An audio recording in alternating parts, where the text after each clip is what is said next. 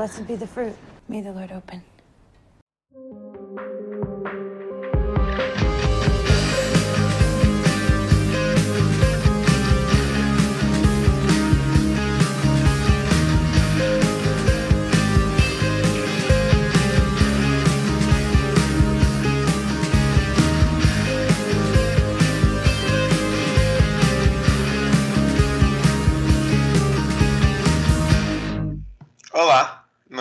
Lucas Vieira. E eu sou Maria Laorg.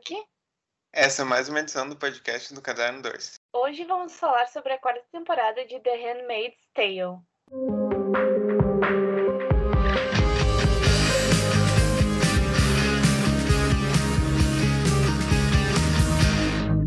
Trazendo então a sinopse da série, ela diz: Gilead, que anteriormente era dos Estados Unidos da América, tem um regime teocrático que trata mulheres como propriedade.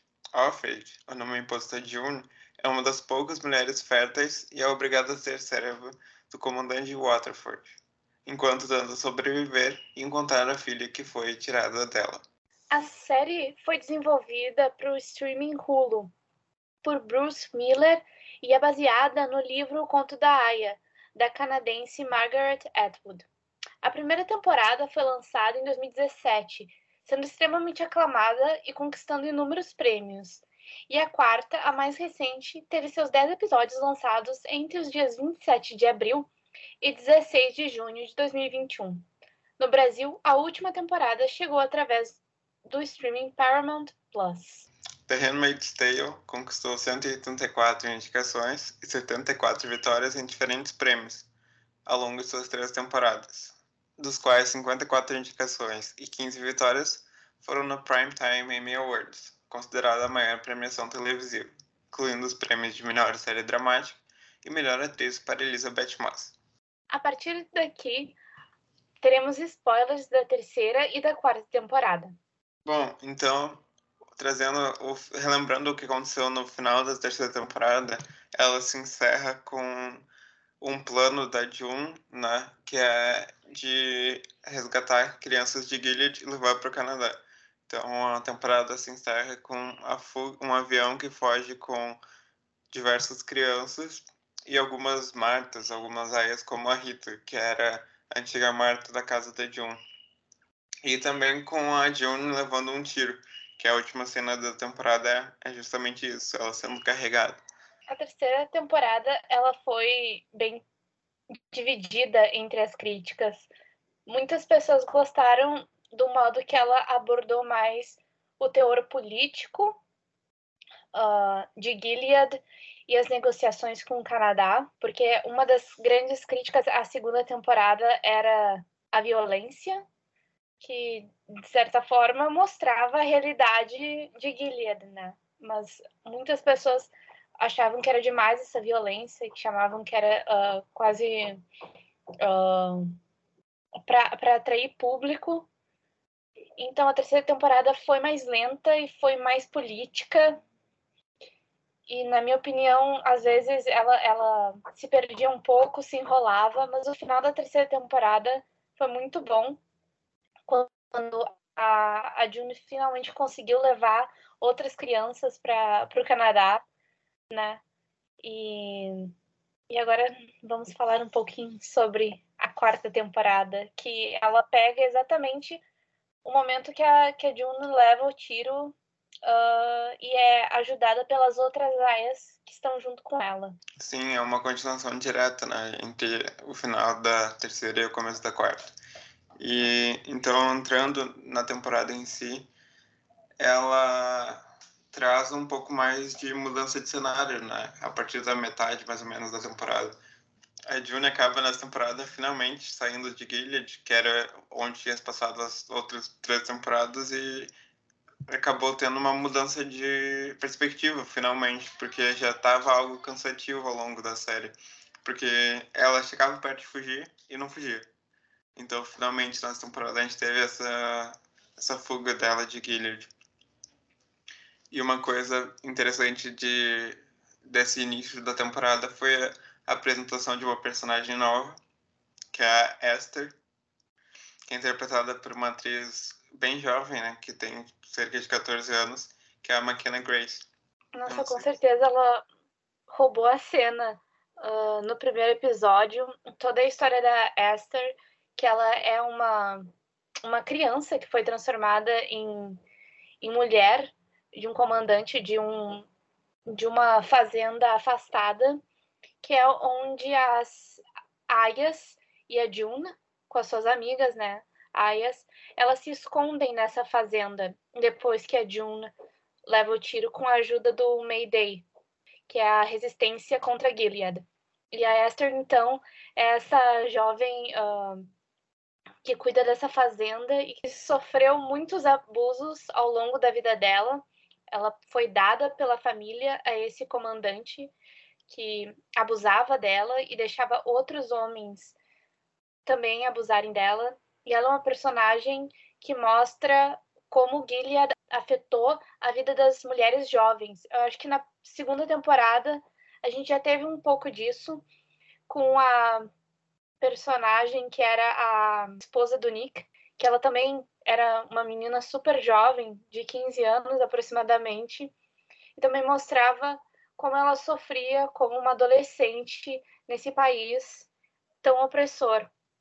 E acho que é, é interessante fazer esse gancho com a personagem da Esther e como ela tem é, são são é, a realidade das meninas desse país, né? E tudo que ela sofreu. Outro ponto que a série traz nessa temporada, que é uma mudança, é a cidade de Chicago, que acaba sendo uma, um lugar que está tendo uma resistência ainda, que não foi tomado por Gilead. E é justamente um outro lado da guerra. Então, é algo que é bem interessante da série trazer finalmente, porque havia menções nas outras temporadas dessa, dessa resistência, mas a gente não via muito. E agora nessa temporada a gente teve realmente a visão de como que é, como que alguns grupos estão lutando essa guerra, né? Então isso é algo positivo que essa temporada trouxe lá pelo episódio 4 e episódio 5. Sim, eu achei muito interessante eles mostrarem Chicago e acho que a série também, para mim, pareceu que ela, ela cresceu muito nos cenários dela, mostrando outras partes de Gilead e o Canadá também. E é muito interessante quando chega na parte de Chicago, para June e para Janine também aprenderem e observarem o que, que é uma guerra, né? Que a guerra é, é algo completamente horrível e que traz o pior do ser humano e que apesar e elas e elas vão uh, pedir abrigo pensando que elas vão encontrar uma resistência sabe pessoas tentando fazer justiça mas na verdade que elas encontram é pessoas tentando sobreviver a uma cidade completamente destruída uh, fadada ao caos praticamente exato e também mostrando que mesmo esse lado de resistência também não é formado por pessoas que são, digamos, apenas pessoas boas, né? A gente vê justamente pessoas que não são tão boazinhas como se poderia esperar por serem de fora de Gilead, mas são pessoas que não são boas.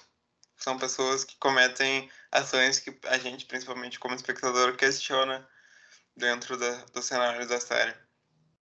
Então, é muito legal a série conseguir trazer esse outro lado. Outra coisa que a gente acaba vendo é das personagens que haviam fugido, como a Rita, que era a antiga Marta da June, se adaptando à vida canadense.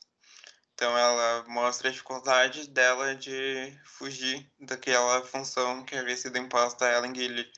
Então, mostra bastante dela tendo que lidar com essa vida fora do desse universo opressor. Ela era acostumada a cozinhar e a trabalhar como uma empregada na, na casa dos Waterford. E quando ela chega no Canadá, é isso que ela faz, basicamente, porque ela não, não, se, não se acostuma a fugir dessa, dessa rotina. Então, isso é algo bem interessante da gente ver sendo trazido. Sim, nossa, com certeza uh, toda essa questão das pessoas que saem de Gilead, né? O que que elas absorvem? Então nós temos as crianças que que uma das, das cenas mais importantes, eu acho, da série é mostrar como a adaptação é difícil, como o Gilead faz uma lavagem cerebral nas pessoas, né?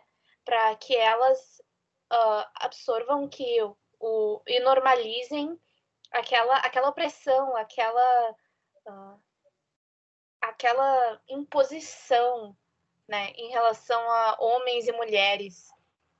E acho que isso também vem quando a June ela sai de Gilead e ela tem que se acostumar com o mundo ao redor dela. E é muito difícil para ela, porque ela ela carrega uma história, né, dentro dela, muita violência, culpa, culpa por ter ter perdido amigos, culpa pelos erros que ela cometeu uh, ao longo do caminho dela e muita raiva em relação a tudo que ela passou, a todos os abusos, a violência, o estupro e como ela ela ferve em raiva e ela não consegue entender como as pessoas também não estão sentindo raiva as outras mulheres que conseguiram fugir de Gilead que elas elas estão guardando a raiva dentro delas e ela acha certo que elas expressem essa raiva. É, é super interessante, porque todo o tempo que ela ficou Gilead, ela tinha que, que guardar essa raiva dentro dela, não podia explodir. E agora ela tá finalmente explodindo, sabe? E outra coisa, assim, muito interessante que a série trouxe, eu acho que essa temporada foi uma das temporadas uh, que mais trouxe os conflitos também internos dos personagens. E como nem sempre, como tu falou, Lucas, nem sempre porque as pessoas não estão do lado de Gilead que elas são boas, né? Eu acho que essa temporada mostra como o poder é, é acima de tudo, acima do bem e do mal, porque nós temos o, o homem da, da Embaixada dos Estados Unidos, que também né, é, uma, é uma coisa de poder, enquanto Uh, ele não prende o, o, Fred Waterford porque ele pode ajudar com informações. É tudo uma questão de favores. E a June começa a perceber isso também. Pois é. E querendo ou não, é algo focado na, nessa burocracia que a gente acaba tendo, né? De entre um lugar, entre um país e o outro. Então, que acaba não sendo aquilo que a gente esperava que fosse, né? Que fosse, ah, ela vai chegar lá, vão, ela vai ajudar a aprender a manter preso, né? O Fred e a Serena, que haviam sido presos no final da outra temporada. Mas não, não é uma coisa tão fácil assim de acontecer. Eles acabam. Ter, uh, o governo canadense acaba ajudando, de certa forma, esses presos. Então, é até uma prisão bem rica, né? Se a gente for parar por olhar, porque não parece uma prisão, parece que eles só estão ali, estão num quarto, tipo, muito, um quarto tipo, enorme, com um monte de mordomia, digamos assim, que é o que a gente não gostaria que acontecesse, principalmente considerando tudo que esses personagens fizeram de ruim, principalmente com a June. Então, é uma, uma, uma prisão que não, não remete a uma prisão e sim, é simplesmente uma. Até uma hospedagem, se a gente for para pensar. E isso é bem marcante. E isso traz momentos como um confronto que é mais pra frente no, na série, né, na temporada, entre a June e a Serena. Então é uma cena bem marcante porque tá as duas atrizes literalmente mostrando tudo que elas têm para dar. Então é uma cena que marca bastante. É uma, é uma das minhas cenas favoritas da série, porque finalmente a June ela fala, ela expressa todo o horror que ela passou. E eu acho que eu não sei, mas a gente consegue entender a raiva dela, porque nem a Serena e nem o Fred uh, Waterford, eles, eles parecem compreender o que eles, o que eles criaram, né? Porque a Serena, ela que deu as, as ferramentas necessárias para que um grupo de homens criasse Gilead e depois enxotasse ela da criação uh, do país e deixasse ela como apenas uma esposa, né? E e parece que eles não percebem toda a crueldade que eles fizeram, todo o mal que eles fizeram para muito além da Juno, para todo mundo, né? E, e, essa raiva quando a Juno explode, começa a gritar para ela, uh, para Serena, foi um dos momentos assim mais marcantes da série e que traz toda a emoção da personagem. E foi também, acho que um momento muito importante para Serena. A Serena é uma personagem que na primeira temporada eu detestava ela, mas tinha alguns momentos de pena. Na segunda temporada, eu acho que na metade eu também comecei detestando ela, mas depois, na segunda temporada, parece que ela vai começando a entender o que que Gilead faz com as mulheres. E daí tu, e tu, e daí tu pensa como espectador, ah, não, agora ela vai tentar fazer de tudo para reverter o mal que ela causou. Mas não, na terceira ela volta com uma personagem completamente odiável, assim. Então, ela é super complexa, mas acho que a gente não tem que sentir pena nem da Serena e nem do Fred por tudo que eles causaram. E eu queria muito que a atriz da Serena, que faz tempo que ela merece ganhar um prêmio, um Emmy, por esse trabalho que ela faz, que é incrível que às vezes tu sente pena da personagem, às vezes tu sente uma raiva inexplicável do modo que ela age. E em relação ao Fred, não tem como não sentir raiva, né? É uma raiva constante desse personagem nojento. Sim, e até é algo que a gente percebe que quando, quando a Junior vai falar com ele, uh, depois no Canadá, né, porque eles estão presos, e ela chega para confrontar e ele, ao invés de chamar ela de June, em vários momentos chama ela de Alfred, né? Então demonstra que ele não tá arrependido, ele não tá. Ele não tenta nem mudar a postura dele no início. Então é algo que fica bem marcante. Tanto quando ele tá falando diretamente com a June, quanto ele, quando ele tá falando da June pra Serena. Que ele começa a se referir a ela como Alfred, que seria na Off Fred, de Fred, que é o nome que as raias acabam tendo em Gilead. Então é algo que tu sente mesmo que ele não tá arrependido, ele não tá uh, querendo ajudar, ele tá ali pensando no melhor que é para ele, mas para os outros não faz diferença. Então é algo que até a própria Serena chama atenção nele, né? Que como é que o como é que as pessoas ali do Canadá vão ver ele, vão, tipo, digamos, sentir simpatia por ele se ele continua com, as mesmas, com a mesma postura, né? Sim, mas teve um episódio que eu fiquei impressionada, os paralelos que a gente pode fazer com essa temporada de The Handmaid's Tale, o que acontece no nosso próprio país, quando o Fred e a Serena, eles vão sair uh, vestidos, né, como comandante e, e esposa no Canadá, e eles pensam que eles vão encontrar um protesto contra eles, mas o que, que eles encontram?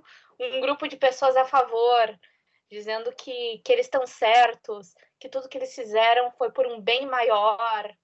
Mesmo após o depoimento incrível e emocionante da June, que ela conta a história dela, tudo que ela passou nas mãos dessas pessoas, como eles não se arrependem de nada do que eles tivessem feito, mesmo que a Serena tenha lapsos de arrependimento em alguns momentos, ela não se arrepende completamente de todo o abuso que ela causou na June e, e do horror e do trauma que eles causaram nela e como eles cooperaram para causar em tantas outras mulheres. O depoimento dela é incrível.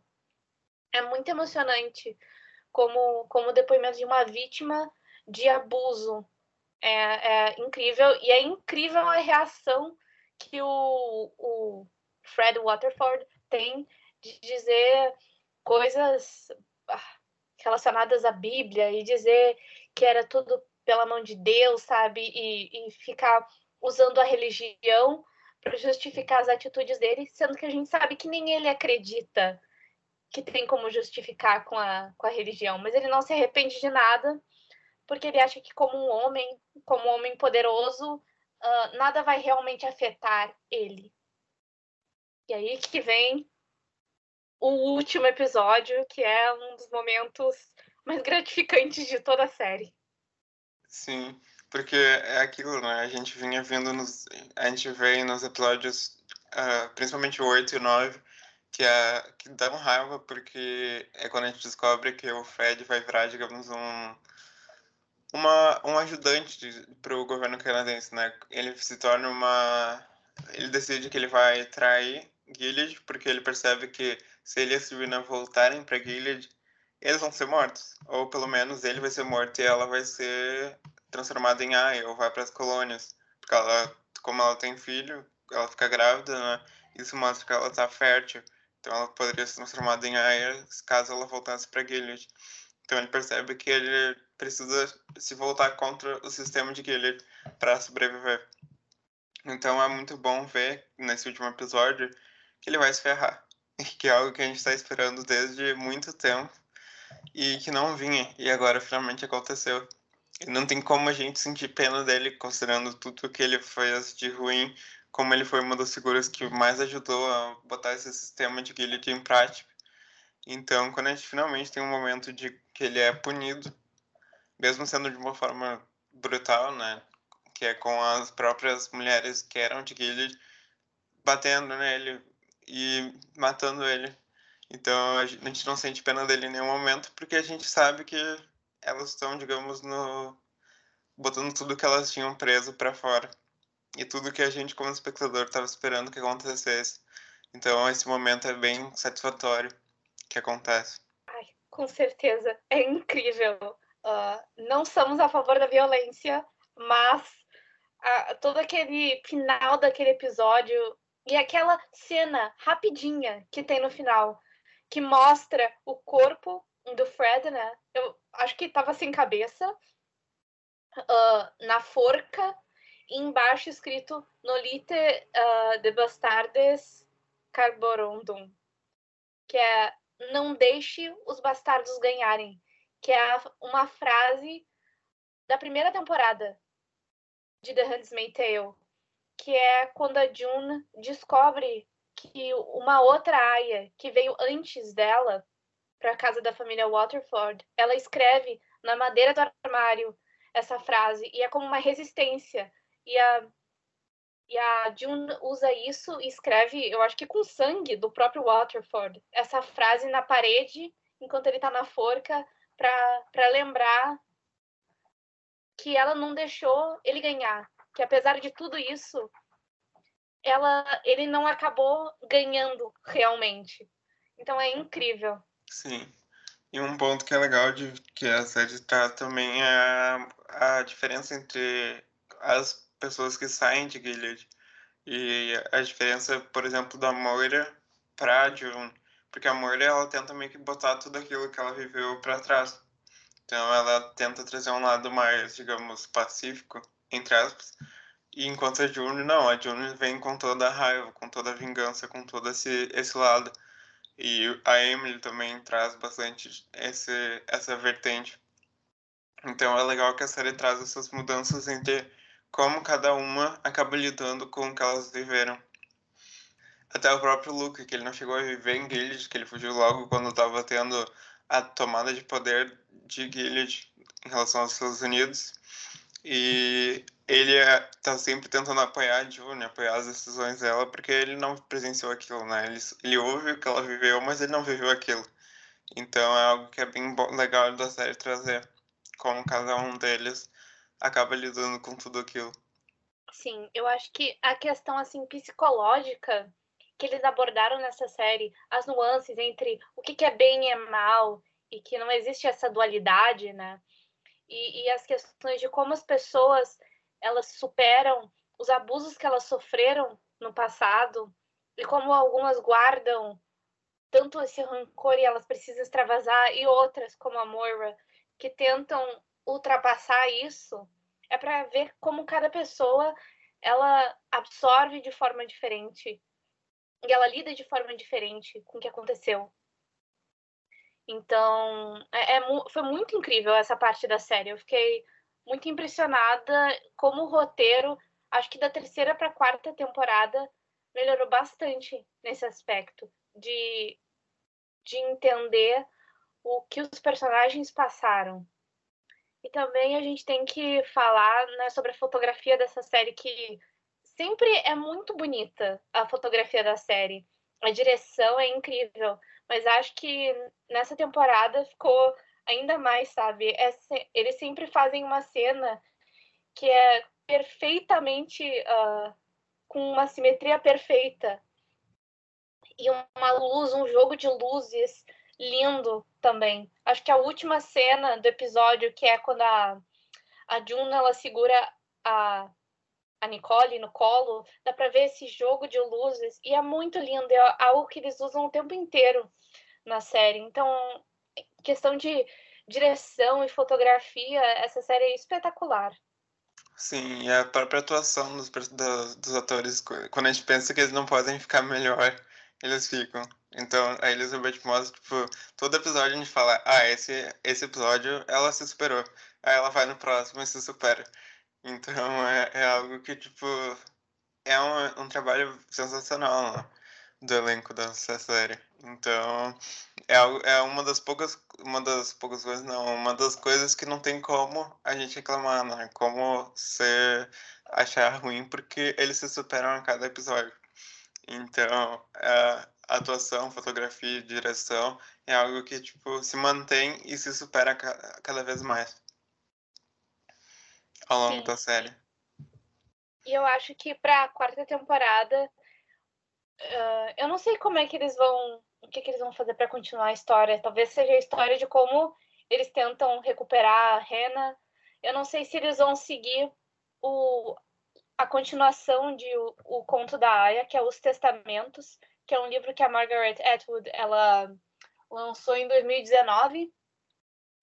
Mas o que eu quero ver realmente é um pouco mais da personagem da Esther, que é a McKenna Grace. Eu espero que ela se torne uma regular na série, porque ela impressionou todo mundo, todos os críticos elogiaram muito ela e a atuação dela é muito boa. E eu acho que vai ser muito interessante mostrar o lado de como as adolescentes, uh, as meninas, elas sofrem com esse sistema opressor de Gilead, porque se mostrou muito a questão das mulheres adultas, mas em relação às mais novas também. O, o que, que acontece com elas que tiveram que ser que sair de, de um ambiente, né, foram retiradas dos seus pais, mas elas se lembram quem são os pais. Ou elas foram simplesmente vendidas pelos pais para outras pessoas. E, e é, a idade da Esther é entre esses 12, uh, 16 anos por aí, que eu acho que a gente vai poder entrar um pouco mais nessa questão. Eu tô muito ansiosa para ver o que vem com essa personagem. Sim. Mas ao mesmo tempo que a gente teve muitos momentos uh, muito bons, a gente também teve uns momentos meio ruins nessa temporada, né? Ela não foi uma temporada, digamos, perfeita. Teve várias coisas que são problemas, como por exemplo o episódio 3, principalmente, que é um episódio que ele é quase todo em tortura e que é algo que, tipo, cansa, sabe, de assistir, porque das outras temporadas já tinha muito. E quando a gente acha que eles vão para outro lado, esse episódio, principalmente, ele volta para isso. Então é algo que é cansativo, que passa até uma impressão daquele torture porn, né? Então o 3 principalmente traz muito isso e acaba sendo pesando a mão um pouco nesse lado. E outra coisa que acontece nesse mesmo episódio, no final, é a morte de algumas outras aias, que, é, que eram, tipo, personagens interessantes, que a gente queria ver mais, de uma forma muito besta, que é, tipo, com um trem passando por elas. E tudo bem que tem uma construção na cena e tal, mas acaba sendo, tipo, uma morte gratuita, né? Então isso é um ponto bem negativo nesse episódio, nessa temporada. Ai, sim, é horrível! Porque a Alma e a Brianna, elas são aias e personagens que estavam desde a primeira temporada. E, e elas eram personagens que, que o público se apegava, sabe? Apesar delas não aparecerem tanto como a Janine, que era uma das melhores amigas da, da June, elas eram super importantes, assim, para a questão de ajudar a June e ela ter esse grupo de apoio, né? A Alma, principalmente, foi a que conseguiu que a June tivesse contato com o Mayday. E, e a gente não tem, assim, a história dessas personagens, que elas poderiam ter crescido mais na série e ter assim seu próprio uh, mostrar o que, que elas faziam antes de Gilead, né, com flashbacks. A gente não teve isso. Acho que foi uma morte horrível e também achei bem bobinha assim para personagens que que foram tão importantes uh, na questão de mostrar o contexto da amizade entre as aias e também a gentileza, porque em um mundo tão horrível, em um país tão horrível como é o Gilead, as, essas personagens elas encontravam apoio e, e, gentileza uma na outra. Tanto que a, a própria Janine fala que a Alma e a Brianna eram as mais gentis entre elas. E elas se foram. Foi muito horrível. E mostra também algo que já tinham criticado na terceira temporada, melhorou um pouco na quarta, mas ainda não tanto, que é a questão que a June ela sempre se safa das coisas, mais ou menos assim, muito facilmente, porque ela é a personagem principal. E os outros sofrem muito com as consequências uh, dos atos dela, que são assim um pouco no impulso, né? Uma outra coisa que para mim foi muito negativa ao longo dessa temporada foi o personagem do Nick, né? que tem um episódio, eu não vou lembrar se é exatamente qual, acho que é o 8 ou o 9, que tem um encontro da, da June e do Nick logo depois que ela já tá no Canadá, que toda a, a forma como é construída aquela situação, que é o Luke sugere que ela de encontrar ele com a Nicole, e aí a forma como tudo isso acontece é muito sem sentido. E é uma. Não faz nada de sentido mesmo dentro daquele contexto. É, uma, é um, todo um arco que não, não precisaria estar ali e que é uma forma que eles quiseram fazer, talvez, de trazer mais o, o ator, mas que não, não faz sentido na, na série. Então, toda essa, essa questão da June com ele, para mim, foi um ponto bem negativo dessa temporada. Ah, eu também acho. Eu, eu acho que. Ai, não sei essa, essa série, ela o contexto romântico dela é meio estranho, né? Me deixa assim um pouco desconfortável. acho que ela não é uma série para ter essa coisa assim de, de romance, do Nick apaixonado pela June, sabe? Não é bem esse esse estilo da série. Sim, ele não faz nada, tipo, ele ele faz o mínimo por ela, né? Tipo, para ajudar. Nessa, uhum. tipo, nesse episódio ele faz, mostra que ele tá, tá cuidando da Rena, tá tentando monitorar ela, manter ela, digamos, segura, tá, de certa forma. Mas em vários momentos, outros momentos ele não fez nada e ela tá ali, tipo, lá, apaixonada por ele. Então é algo muito, muito difícil de acreditar, sabe? Sim, sim, é bem Ai, é bem difícil essa questão. Eu gostava do Nick na primeira e na segunda temporada, mas depois, quando ele fica com... ele vira comandante, sabe? A gente fica meio. Como assim? mas é, foi um ponto bem. Eu acho a questão romântica, assim, a gente pode ignorar nessa série, porque não, não é o foco da série, sabe? O foco da série é a questão política, é, é Gilead, é a Aya, é a superação, é a história da June, é a história das outras mulheres que fugiram de Gilead. Então, assim, o contexto romântico é bem. Eu acho até porque ele ser, por ele ser super uh, fora do trabalho que a série propõe, ele é meio desleixado. E tem que ser mesmo. Sim. E outra coisa também, a tia Lydia, né, nessa temporada, ela ficou sem ter o que fazer. Porque ficou torturando.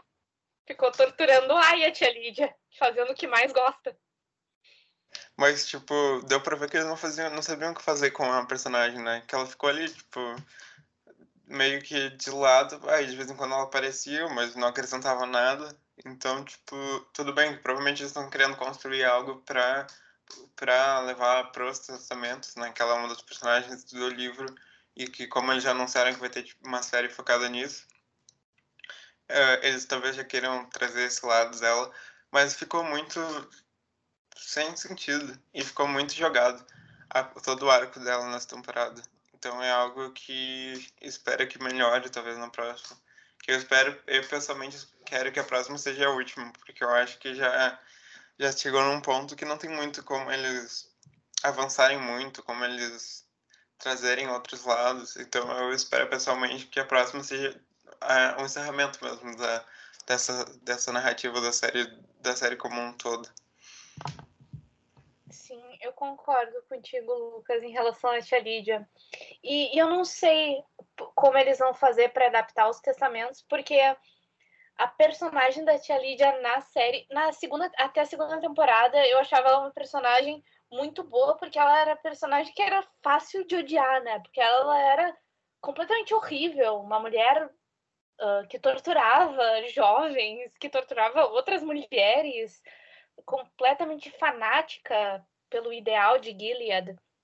Só que na terceira temporada eles resolveram o quê? Mostrar os flashbacks dela, de por que ela se tornou uma tia, por que ela apoiou o governo de Gilead. E mesmo assim, a história dela, antes de Gilead, é muito desleixada comparada aos livros dos testamentos. Porque nos testamentos tem um pouco da história de como ela uh, se tornou a tia Lídia.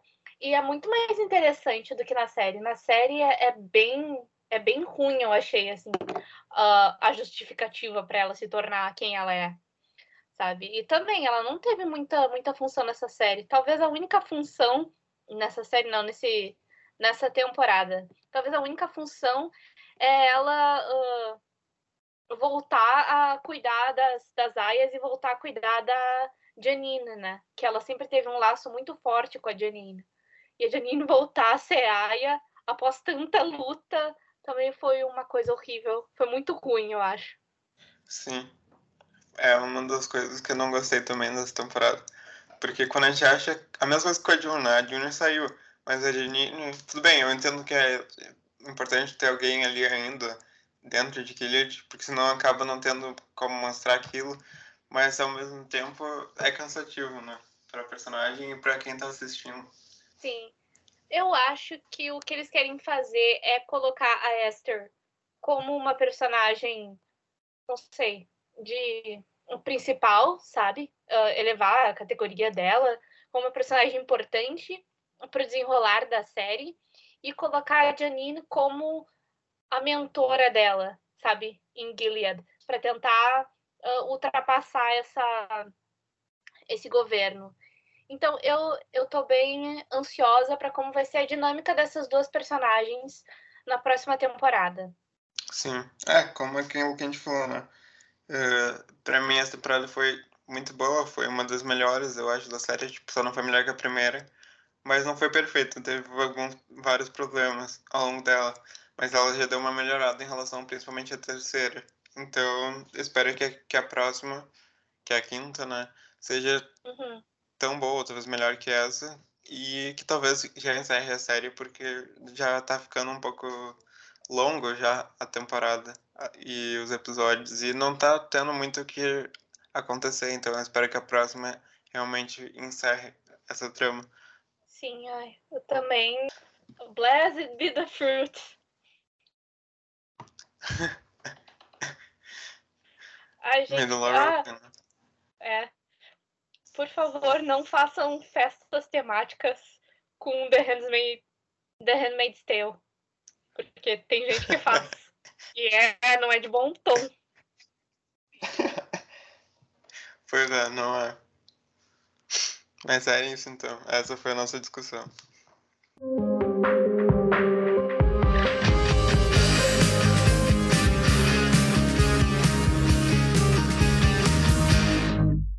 Este foi o episódio de hoje do Caderno 2. Nos siga nas redes sociais. Estamos ativos no Facebook, Instagram e Twitter. Leia nossos textos no Medium. A edição desse podcast foi feita por Lucas Vieira e ele foi roteirizado por Lucas Vieira e Mariela Org. Trilha sonora original por Arthur Last e Adriano Quadros. Muito obrigada pela sua audiência e até semana que vem. Até logo.